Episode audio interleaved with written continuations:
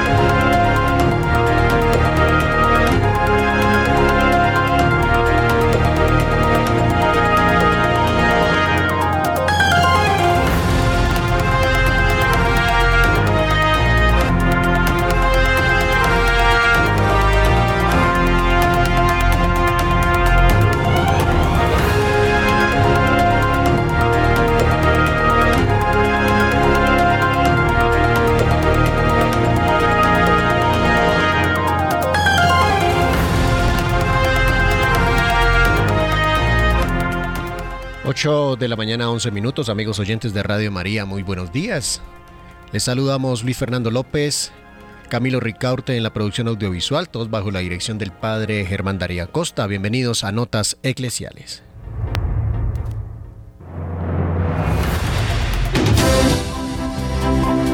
Nuestros corresponsales tienen la palabra en Notas Eclesiales.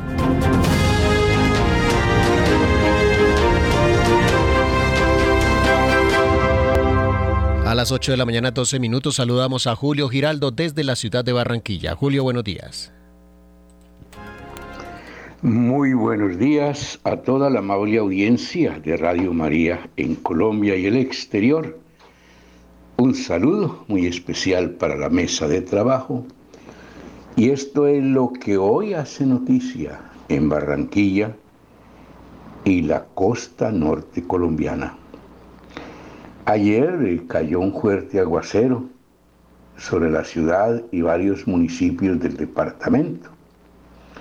Este aguacero, con vendaval incluido, afectó 11 viviendas en el municipio de Galapa y también destruyó más de seis casetas en Caño Dulce, muy cerca a Tubará. Aquí en la costa son temidos los aguaceros porque todos vienen con vendavales y los techos de las casas que no están muy bien construidas pues se van al suelo con casa y todo. Y esto deja a personas afectadas que deben de permanecer en situaciones vulnerables por mucho rato hasta que las autoridades puedan hacer algo por ello. Y hasta dónde llega el ingenio de la gente.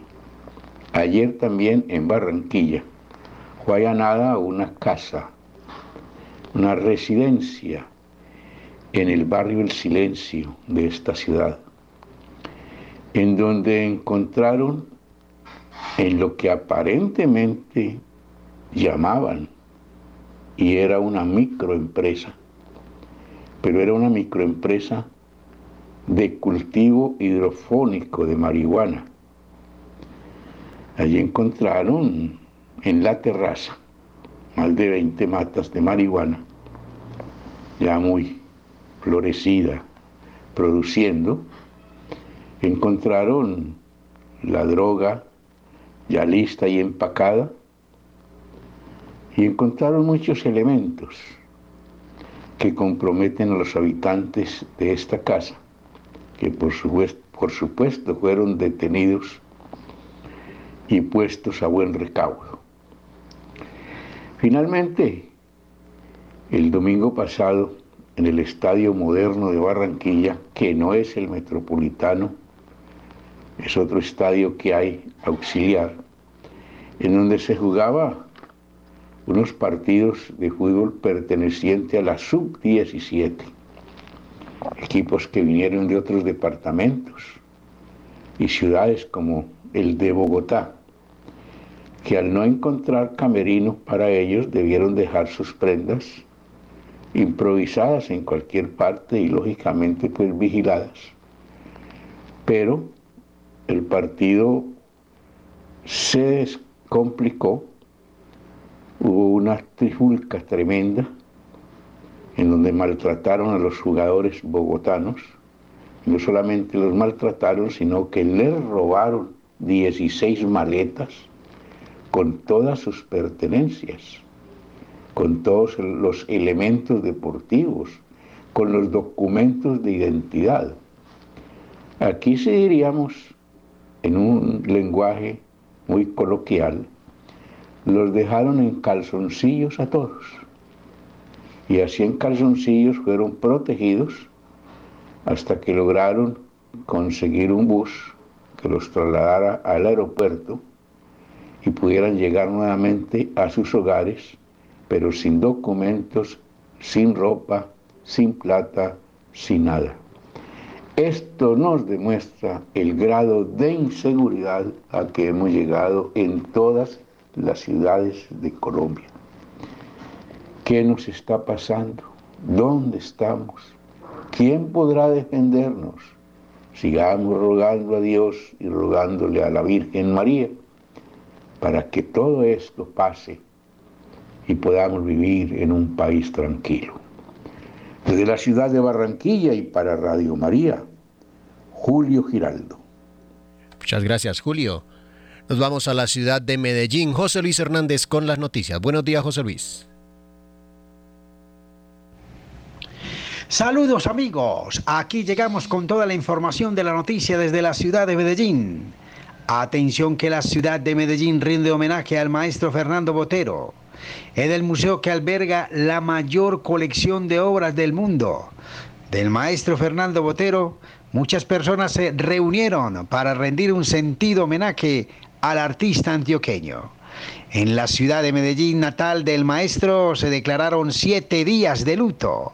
Atención que en la plazoleta Botero del Museo de Antioquia se instaló una figura del maestro Fernando Botero para que cada ciudadano pueda llegar hasta allí y haga llegar su homenaje, su detalle de condolencia.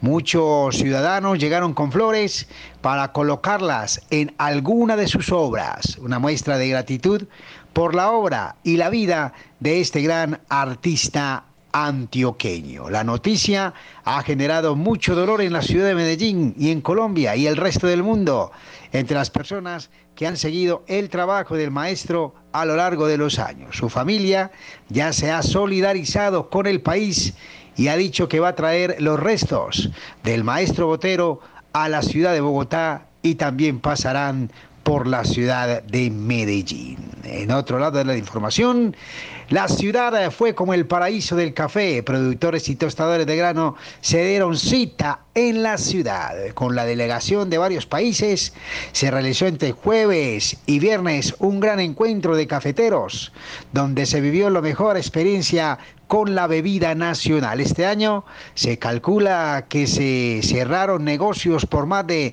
12.5 millones de dólares y el gasto de los turistas habría alcanzado por lo menos 1.5 millones de dólares. El evento contó con la presencia de invitados especiales como el vicepresidente de Kenia, quien llegó a Medellín para conocer el mercado internacional del café, tendencias e innovación con el fin de expandir este foro de productos y tostados del café al continente africano. En otro lado de la información estamos recordando a nuestros oyentes el bono de solidaridad de Radio María. Recuerde que con este bono usted nos colabora para que esta señal no se apague. Seguimos todos unidos a través del bono de solidaridad y si usted desea adquirir el bono puede comunicarse al 313-591-3497 o al 604-557-9586. Bono de solidaridad de Radio María para seguir evangelizando. Amigos, ha sido toda la información desde la ciudad de Medellín. Informó su corresponsal José Luis Hernández. Un buen día para todos. Saludamos a Marta Borrero desde la ciudad de Cali. Marta, buenos días. Querida familia de Radio María, muy buenos días para todos. Cali cuenta con el Centro Regional de Atención a Víctimas CRAV como estrategia de articulación que tiene como objetivo atender, orientar, remitir, acompañar y realizar el seguimiento a las víctimas del conflicto armado que se encuentren en esta ciudad y que buscan conocer la oferta institucional. El CRAV, como es comúnmente conocido, está ubicado en la carrera 16 con calle 15 en el barrio Guayaquil. Atiende de lunes a viernes desde las 7 de la mañana hasta las 4 de la tarde del Sistema Nacional de Atención y Reparación Integral a las Víctimas. Entre ellas está la Alcaldía de Cali, que por medio de la Subsecretaría de Atención Integral a Víctimas atiende las necesidades específicas de la población. Les comento que tuve la oportunidad de conocerlo, este centro de atención a las víctimas del conflicto y bueno, quedé altamente admirada del trabajo que se está haciendo allí y bueno, Diego Fernando Padilla, pescador, que es el subsecretario de Atención Integral a Víctimas, afirma que se cuenta con este centro con diferentes servidores profesionales y asistenciales con una variada oferta y trámites integrales y oportunos, garantizando a las víctimas un servicio diferencial de acuerdo con sus necesidades. En este centro regional participan la Unidad para las Víctimas, la Procuraduría, la Secretaría de Educación, el SENA, entre otros. Quienes se acercan a este centro encuentran que inmediatamente se encarga algún funcionario de empezar a dirigirlo, escuchar su caso particular, uno a uno se escucha cada caso y se empieza un, todo un protocolo, todo un proceso, toda una ruta de atención a esta persona. Mm, como les digo, me quedé eh, admirada del trabajo que están haciendo. Conocí gente valiosísima, funcionarios que con el corazón están haciendo este trabajo y bueno, qué bien, qué bien por el CRAF en Santiago de Cali. No es la única ciudad que lo tiene. En Colombia tenemos 29 centros de atención a víctimas. De igual manera tenemos eh, con este CRAF convenios de cooperación internacional con los que se puede acceder a bonos de alimentación, dotación y aseo además de un servicio funerario según el caso y previo cumplimiento de los requisitos estipulados en la ley. Bueno, qué maravilla. A conocer el CRAF y si conocemos personas que estén dentro de este grupo poblacional de víctima de conflicto armado, enviarlos allí. Les aseguro que van a ser atendidos, van a ser escuchados sus casos y, hay muchos casos donde se comprueba que sí son víctimas de conflicto armado y se tiene toda una, una indemnización. Entonces, si tienen a alguien conocido, enviarlo allí, barrio Guayaquil, carrera 16, calle 15. CRAF, Centro Regional de Atención a las Víctimas del Conflicto Armado. Que Dios bendiga a todos estos funcionarios. Desde acá, desde la Radio María, extendemos nuestras manos y el manto de la Inmaculada Virgen María sobre ese Centro de Atención Regional a Víctimas. Soy Marta Borrero para las notas eclesiales de la Radio María. Que tengan un bendecido día. En el satélite Radio María. En Colombia, la gracia de una presencia.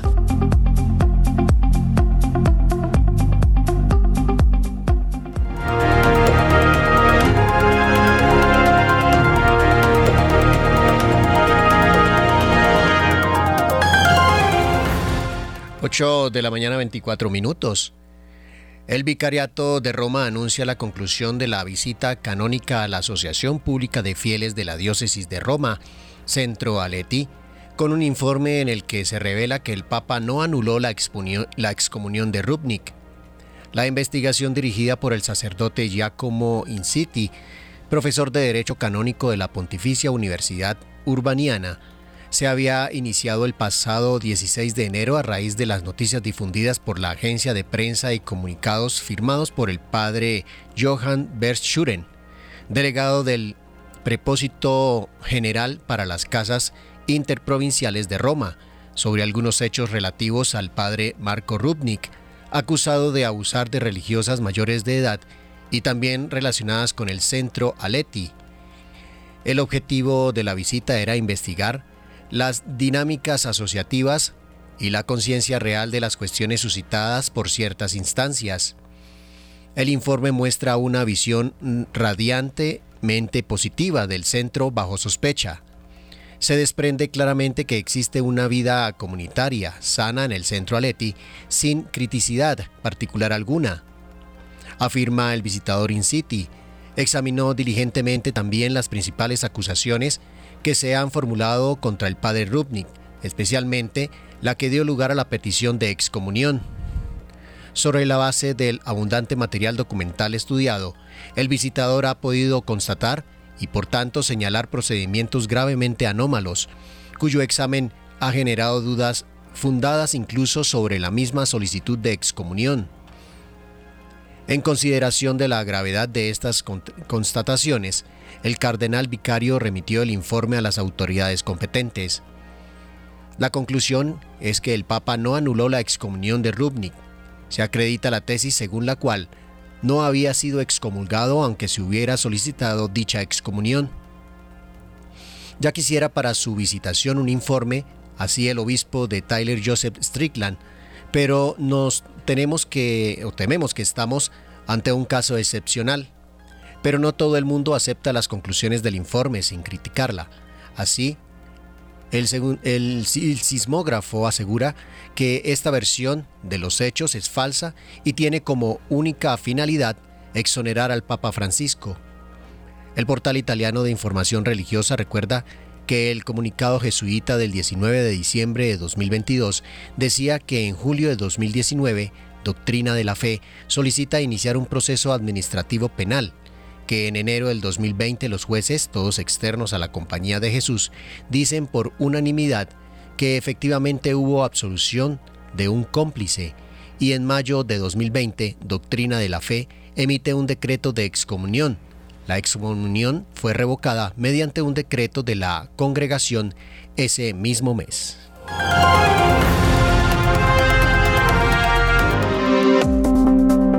Y los bonos de generosidad están llegando ya a su momento fundamental. El 30 de septiembre descubriremos el tesoro. Ojalá quede en las manos de ustedes, quienes tan generosamente nos han ayudado con sus donaciones.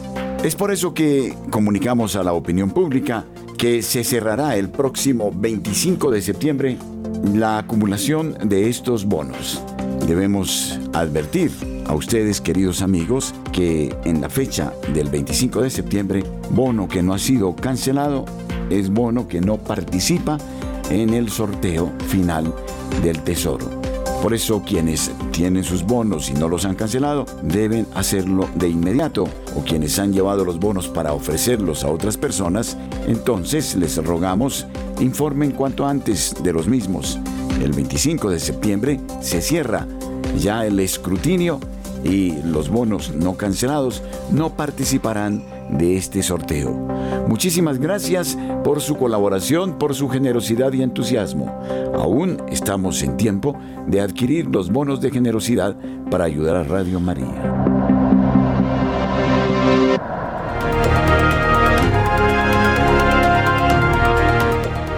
8 de la mañana 29 minutos. El cardenal Marx asegura que bendeciría una pareja homosexual si se lo pidieran. El cardenal y arzobispo de Múnich, Reinhard Marx, no tendría problema en bendecir a una pareja homosexual. ¿Por qué no? Siempre depende de la situación específica. Si las personas me piden una bendición, lo haré. El cardenal recordó que en el sínodo alemán se propuso una bendición para personas que se aman. No queremos enfocarnos exclusivamente en un grupo, es decir, no solo se trataría de bendecir las parejas homosexuales, sino también todo tipo de uniones que no sean matrimonios por la Iglesia. El arzobispo de Múnich y Freising explicó que hay parejas que desde la perspectiva de la Iglesia no pueden recibir el sacramento del matrimonio, pero no puede ser que sean excluidas de la pastoral por eso. Se está trabajando en una guía a nivel de la conferencia de obispos, sin embargo, los párrocos no deben esperar a esto. Cuando personas que se aman piden una bendición, los ministros encontrarán una manera de manejarlo bien y hacerlo. En marzo del 2021, la congregación, hoy Discasterio, para la doctrina de la fe, publicó una respuesta a una dubia sobre la posibilidad de bendecir parejas homosexuales. Dicha respuesta era negativa. Cuando el sínodo alemán aprobó dichas bendiciones, el cardenal Parolín, secretario de Estado, recordó a los obispos alemanes la prohibición decretada por la doctrina de la fe. Sin embargo, el nuevo prefecto del discasterio, encargado de defender y promover la doctrina católica, Monseñor Víctor Manuel Fernández, parece propicio a aceptar ese tipo de bendiciones.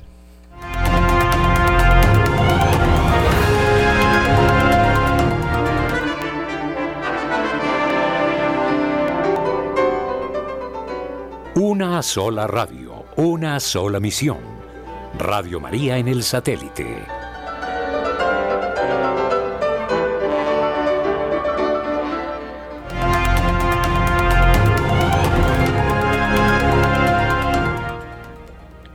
El cardenal Omela ha concedido una entrevista a una radio, propiedad de una fundación vinculada a la Arquidiócesis de Barcelona. El arzobispo de Barcelona ha reafirmado que la Iglesia pide perdón se avergüenza por los abusos cometidos en el pasado y siempre, a la vez que sigue trabajando por la prevención y por la atención a las víctimas. Omela ha destacado que desde que hemos tomado conciencia de que el problema de los abusos sexuales es grave y crea un trauma terrible especialmente en los pequeños inocentes, se, están produciendo menos casos en el seno de la Iglesia. El purpurado ha insistido en pedir perdón por los abusos cometidos en el pasado, pero precisó que la sociedad no está siendo suficientemente consciente del drama, porque todo lo focaliza en la iglesia, pero las familias y la sociedad están igualmente sufriendo mucho y no se está entrando del todo. El presidente de la Conferencia Episcopal Española ha remarcado que ha presentado al defensor del pueblo todos los protocolos que tiene la Iglesia previsto seguir en casos de abusos. Por ahora, el defensor del pueblo no ha confirmado la fecha en la que presentará el informe sobre los casos de abusos en la Iglesia española. Por otro lado, el cardenal ha confirmado que el alcalde socialista de Barcelona, Jaume Colboni, asistirá a la Misa de la Merced, patrona de Barcelona, el próximo 24 de septiembre. Omela ha expresado su agradecimiento que representen toda la ciudad, donde hay católicos, protestantes, judíos y musulmanes, pero las autoridades representan a los católicos también, por lo que esta presencia es buena.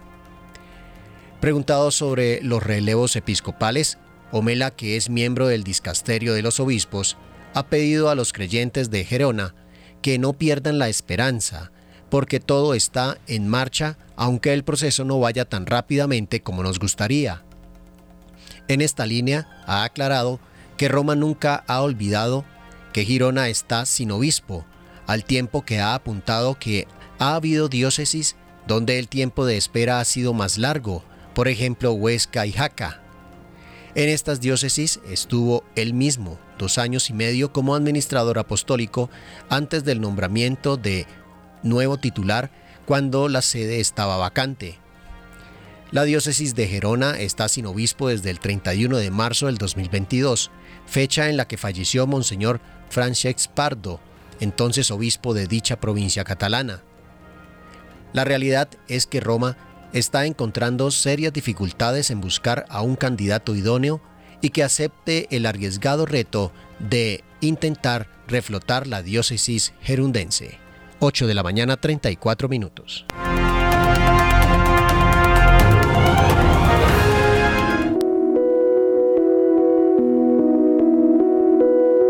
Somos Radio, somos Radio María.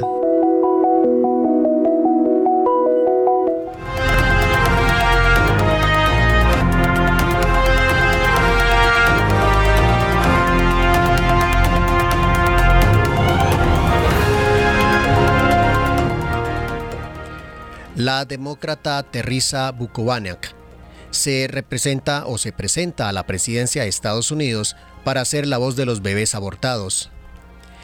Teresa Bukovinavic es atea, demócrata y provida y ha decidido presentarse a la presidencia de Estados Unidos con el fin de ser una espina en el costado del Partido Demócrata y llamar la atención sobre lo que describe como el genocidio de los bebés por nacer quiere cambiar su partido y que rechace su relación tóxica con la industria del aborto. Bukovinak, que fundó el grupo antiaborto Progressive Anti-Abortion hace dos años, lanzó su campaña como candidata demócrata a la presidencia el jueves. En una entrevista recordó cómo asistió a cada debate demócrata en 2019 y 2020, buscando representar a los demócratas pro vida, según la web de su, de su campaña, una cuarta parte de los demócratas se oponen al aborto. Pensé que no puedo encontrar en otro ciclo electoral haciendo lo mismo, exigiendo representación, sino estoy dispuesta a salir y a hacerlo. Así que este año decidí dar un paso al frente y ser esa representación, dijo. Otro factor que impulsó o que la impulsó a postularse para la presidencia fue el descubrimiento horroroso de los restos de 115 bebés abortados en un contenedor marcado para su eliminación, recogido por un camión de desechos médicos fuera de la clínica de abortos en Washington. Los contenidos incluían los restos de cinco bebés totalmente desarrollados, quien eh, cree que podrían haber sido asesinados en abortos de nacimiento parcial, lo que violaría la ley federal o posiblemente podrían haber sobrevivido si el abortista Cesare Santangelo y su personal hubiera brindado atención médica urgente para salvar las vidas de los bebés. La candidata y otros activistas pro vida han lanzado la campaña Justicia para los Cinco, que pide una investigación sobre la muerte de los cinco bebés nacidos a término y la revocación de la licencia médica de Santangelo al ver los restos de los bebés, declaró que nunca había visto el aborto de cerca ni tanto odio hacia nuestra propia humanidad, de una forma tan personal e íntima. Y eso cambió la vida para siempre. Me siento llamada a ser la voz de estos niños y voy a mostrar estas víctimas al pueblo estadounidense. La candidata tiene previsto publicar anuncios de campaña en los que destaque el descubrimiento de los bebés abortados tardíamente.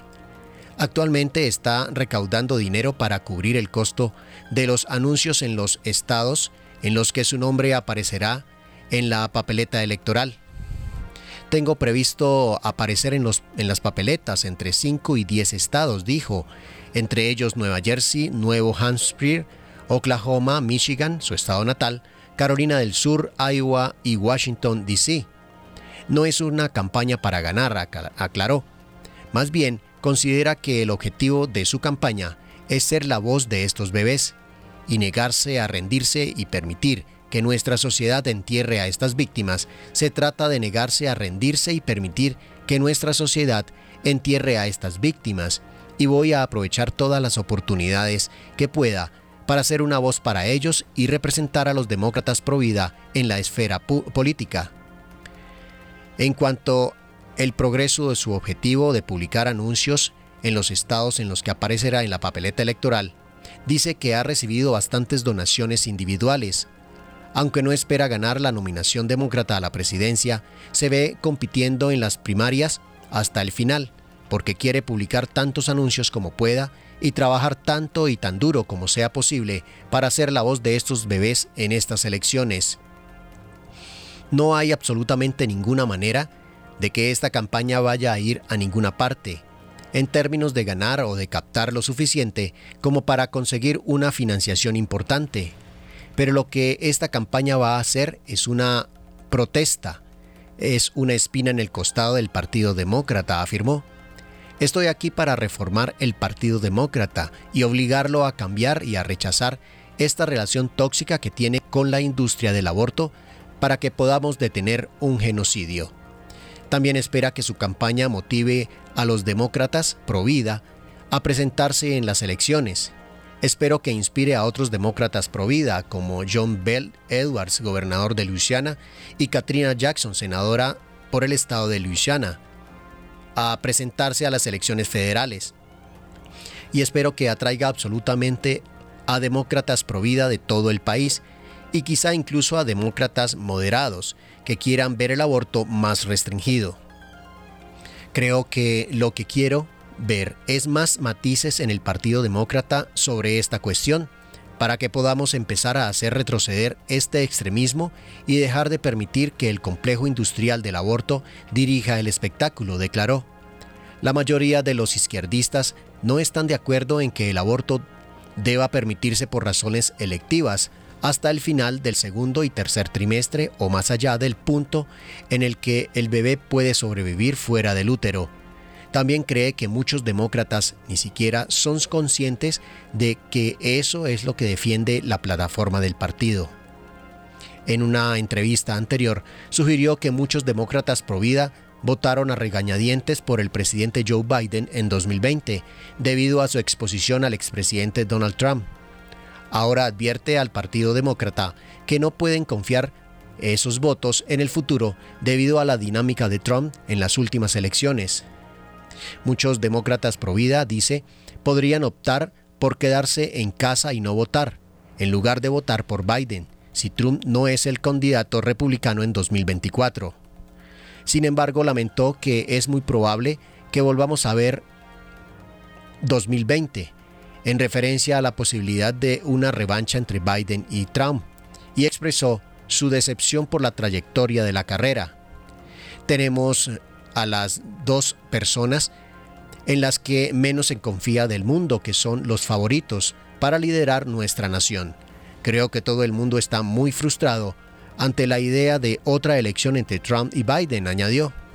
Espera que su candidatura ofrezca una alternativa y promueva una causa de constituir colectivamente un mundo mejor mediante la política progresista y poniendo fin al aborto. También busca crear un espacio para que los demócratas pro vida exijan el fin del tipo de extremismo que estamos viendo en el Partido Demócrata. 8 de la mañana 42 minutos.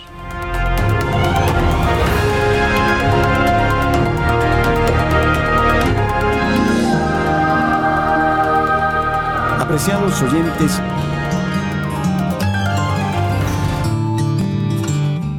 Plegaria, salud integral comunión de bienes, comunicación de hermanos. Progresamos unidos, Radio María.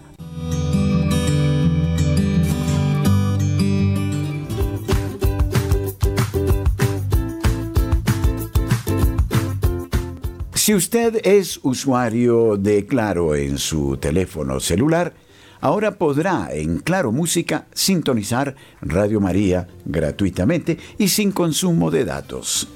Eso significa que usted puede bajar la aplicación Claro Música gratis, buscar estaciones de radio, localizar a Radio María de Colombia, podrá oírla con una gran calidad de audio y al mismo tiempo sin consumir datos. Para quienes tienen el servicio de Claro, es oportuno no perder esta ocasión magnífica.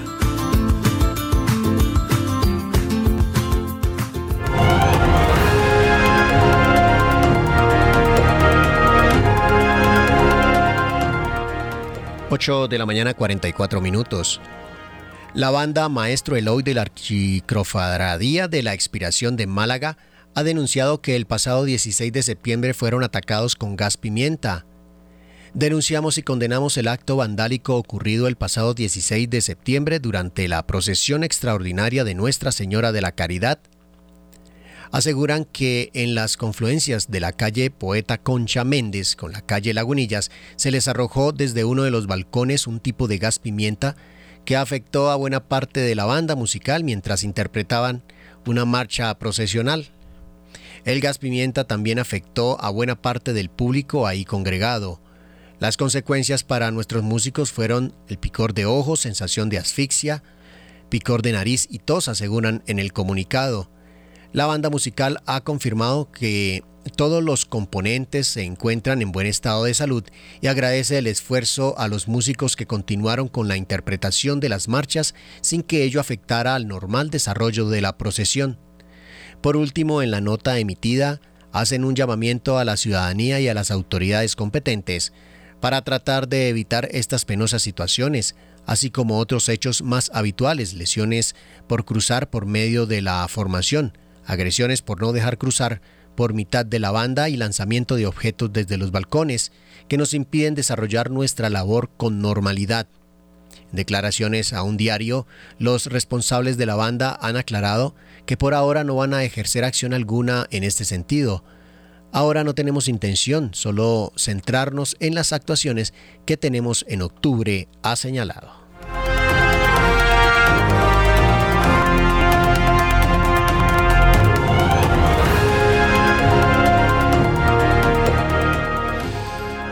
El arzobispo de Puerto Príncipe en Haití describe el caos del país. Monseñor Max Leroy Messidor dice que gran parte de la población en Haití se hunde en la desesperación. Gracias por darme la oportunidad de decir al mundo que Haití está al borde del abismo y que no podemos quedarnos de brazos cruzados.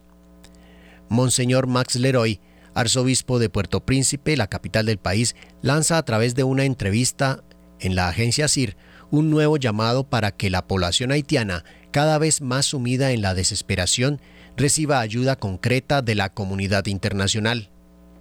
Está claro que solo o no solos no podemos luchar contra el mal que ha echado tantas raíces, dice sin rodeos el arzobispo, describiendo una situación en el país y especialmente en la, en la capital y sus suburbios completamente fuera de control, donde el Estado solo está presente de nombre. Según las cifras dadas a conocer en los últimos días por Naciones Unidas, el informe periódico de su oficina integrada en Puerto Príncipe, en el segundo trimestre del 2023, la violencia en Haití aumentó otro 14% en comparación con el primer trimestre con 1.860 personas muertas, heridas o secuestradas. El aumento de la violencia de bandas sigue concentrándose principalmente en la capital, Puerto Príncipe, y su interior con casi 300 personas muertas o heridas por francotiradores en el barrio pobre de Cité Soleil. Entre los muertos de abril a junio hubo 13 policías y más de 460 miembros de bandas, la mayoría linchados o muertos en tiroteos con la policía. Al menos 230 presuntos miembros de bandas criminales murieron como consecuencia del levantamiento civil bautizado como Bois Calais, una especie de contrarreacción desde abajo con las bandas criminales mediante métodos violentos. Otras 298 personas fueron secuestradas durante el mismo periodo, en este caso un descenso del 24% respecto al trimestre anterior, en este contexto, la Embajada de Estados Unidos pidió a sus compatriotas que abandonaran el país. Las perspectivas de intervención de una fuerza policial internacional, aunque preconizadas por la ONU, no terminan de despegar, aunque hace unas semanas se habló de un contingente dirigido por Kenia.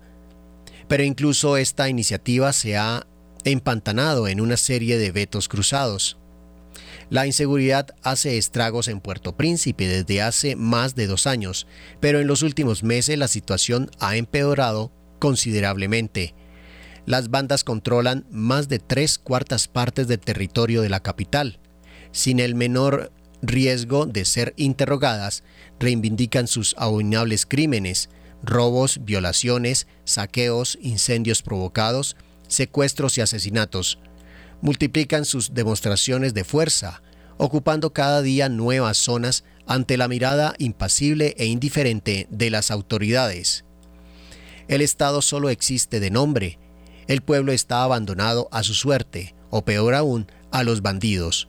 Como consecuencia directa, lugares públicos como escuelas y polideportivos son invadidos por personas que se ven obligadas a huir precipitadamente de sus hogares debido a las bandas que imponen sus leyes por doquier. Gran parte de la población se hunde en la desesperación. Los que pueden se refugian en Estados Unidos o en otros países latinoamericanos. El pasado mes de abril los habitantes de algunos barrios iniciaron una reactivación a través del movimiento Bawakale, eliminado físicamente, eliminando físicamente a quienes sospechaban que eran asesinos o cómplices. Este movimiento tuvo cierto efecto, ya que los secuestros disminuyeron significativamente durante un mes, pero pronto mostró sus límites, ya que las bandas se volvieron más activas y crueles a partir de junio. Por otra parte, no podemos alentar una justicia precipitada para la población que sufre, aunque la comprendamos. Es responsabilidad de las fuerzas del orden garantizar la seguridad de la vida y la propiedad. Desgraciadamente, mientras las autoridades muestren tanta pasividad ante la violencia cruel e indiscriminada de las bandas, la población buscará justicia por sí misma. La Iglesia comparte la suerte de la población también está particularmente expuesta. Sacerdotes y religiosos han sido secuestrados y luego liberados a cambio de un rescate. Como saben, una religiosa italiana, Sor Luisa del Orto, fue fríamente ejecutada a plena luz del día el año pasado. Las parroquias fueron cerradas, así como nuestro centro de formación pastoral. La catedral fue parcialmente incendiada por un grupo armado en julio del 2022. Mis más desplazamientos son muy limitados, solo puedo visitar una parte de la arquidiócesis. Los retiros, las reuniones pastorales y las sesiones de formación catequética y litúrgica, como las celebradas la semana pasada, se organizan en dos o tres lugares distintos porque en varios sitios la carretera principal está ocupada por bandidos fuertemente armados. Es muy difícil continuar nuestra labor de evangelización, pero la iglesia sigue en pie acompaña a los fieles en la medida de lo posible. Está claro que solos no podemos luchar contra este mal que ha echado tantas raíces en el país. Como nosotros, la Conferencia Episcopal de Haití, escribimos el pasado mes de marzo en nombre de la solidaridad internacional y de la fraternidad universal, las instituciones internacionales tienen el deber de ayudarnos en un momento en que todo el pueblo está expuesto al terror de las bandas, ha llegado el momento de actuar concretamente. La inmensa mayoría de los compatriotas eh, esperan que la comunidad internacional preste un apoyo sólido y eficaz a la Policía Nacional, en hombres y material, para poner fin a la violencia de las bandas y permitir que el país recupere la estabilidad democrática e institucional. Pero también necesitamos algo más, un amplio consenso entre los actores políticos, las asociaciones empresariales y los sindicatos. Los haitianos debemos ser capaces de hablar con sinceridad, sin fingimiento ni hipocresía, y comprender que hay un interés superior para salvaguardar el futuro del país. Que Dios nos ayude, es el comunicado.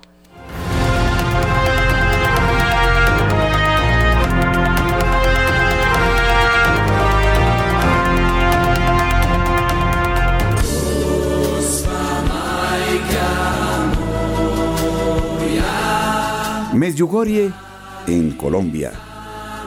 El próximo 4 de noviembre, a partir de las 12 del mediodía, nos visitará Iván Dragishevich, vidente, instrumento de la Madre de Dios, desde hace 42 años en Medjugorje. Esta es una visita excepcional. Colombia supera momentos muy difíciles. La Madre de Dios nos dejará su mensaje con Iván quien nos visitará el próximo 4 de noviembre. Los convocamos a ustedes de la manera más amable desde las 12 del mediodía. Nos congregaremos en el Coliseo Live, en la calle 80, vía Bogotá-Siberia, kilómetro 1.5. Iván Dragicevic visita a Colombia.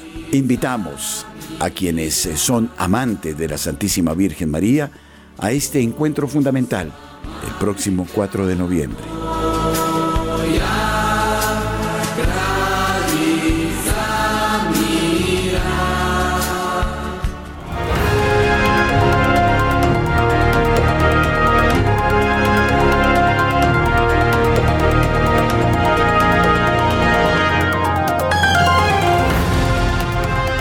8 de la mañana 55 minutos. El Papa Francisco sobre el cambio climático dijo que detengámonos mientras hay tiempo, por favor. El Papa intervino virtualmente en una reunión de la Clinton Global Foundation, que se efectúa entre el 18 y el 19 de septiembre en Nueva York. En su alocución el obispo de Roma se refirió a los grandes desafíos de nuestro tiempo, entre ellos la protección de la casa común, y elogió el trabajo del Hospital Pediátrico Bambino Jesús. Es importante difundir una cultura del encuentro, una cultura del diálogo, una cultura de la escucha y de la comprensión. Comenzó el pontífice su alocución en la que se refirió a temas amplios, incluido el cambio climático, la crisis de refugiados y el bienestar infantil, al tiempo que habló a los asistentes sobre proyectos específicos como el trabajo del Hospital Infantil Bambino Gesù en Italia. El Papa Francisco subrayó la necesidad de compartir el parecer sobre cómo contribuir al bien común y cómo no dejar de lado a las personas más vulnerables como los niños, que a través de la Fundación Bambino Gesù están en el origen de nuestro encuentro. El Papa enfatizó, como ya se hizo en otras ocasiones durante su pontificado, que vivimos un cambio de época y que solo juntos podremos salir mejores. Solo juntos podremos sanar al mundo de un anonimato que es la globalización de la indiferencia. A los numerosos retos de la actualidad mencionados por el expresidente de Estados Unidos Bill Clinton, que introdujo la reunión, Francisco añadió el viento de la guerra que sopla en todo el mundo, es necesaria una y común asunción de responsabilidades, acotó.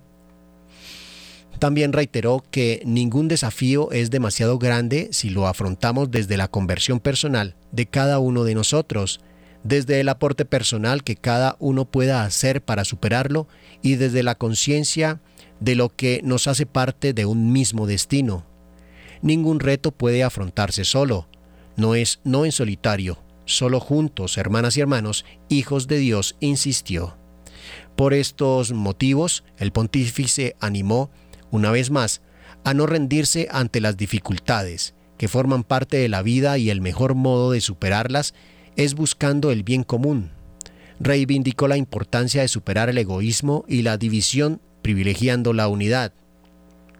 El Papa abogó por la construcción de la paz y la fraternidad, imploró que cesen las armas y que volvamos al diálogo, a la diplomacia, acabar con los designios de conquista y de agresión militar.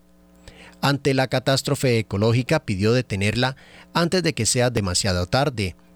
Por dicho motivo explicó que eligió escribir un nuevo documento diez años después de la encíclica, de la encíclica Laudato Si. En efecto, se refirió a la exhortación apostólica que tiene intención de publicar el próximo 4 de octubre, fiesta de San Francisco de Asís, como anunció en la audiencia general del miércoles 30 de agosto. Detengámonos mientras hay tiempo, por favor. Detengámonos mientras hay tiempo, aseveró el Papa. Otro de los retos del mundo actual es el afrontar juntos las emergencias migratorias, pensando en los más pequeños, en su educación y cuidado, Francisco reconoció que la sesión de este 18 de septiembre tiene su origen en un pequeño y gran proyecto que le interesa mucho vinculado o vinculando a los niños y su salud.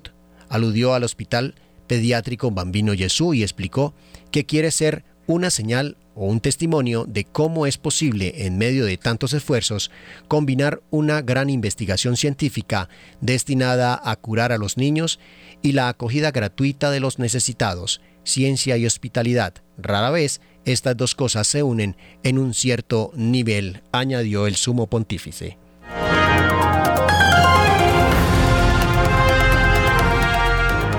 Hasta aquí Notas Eclesiales. Estuvimos bajo la coordinación eh, audiovisual de Camilo Ricaurte, la dirección del padre Germán Darío Acosta.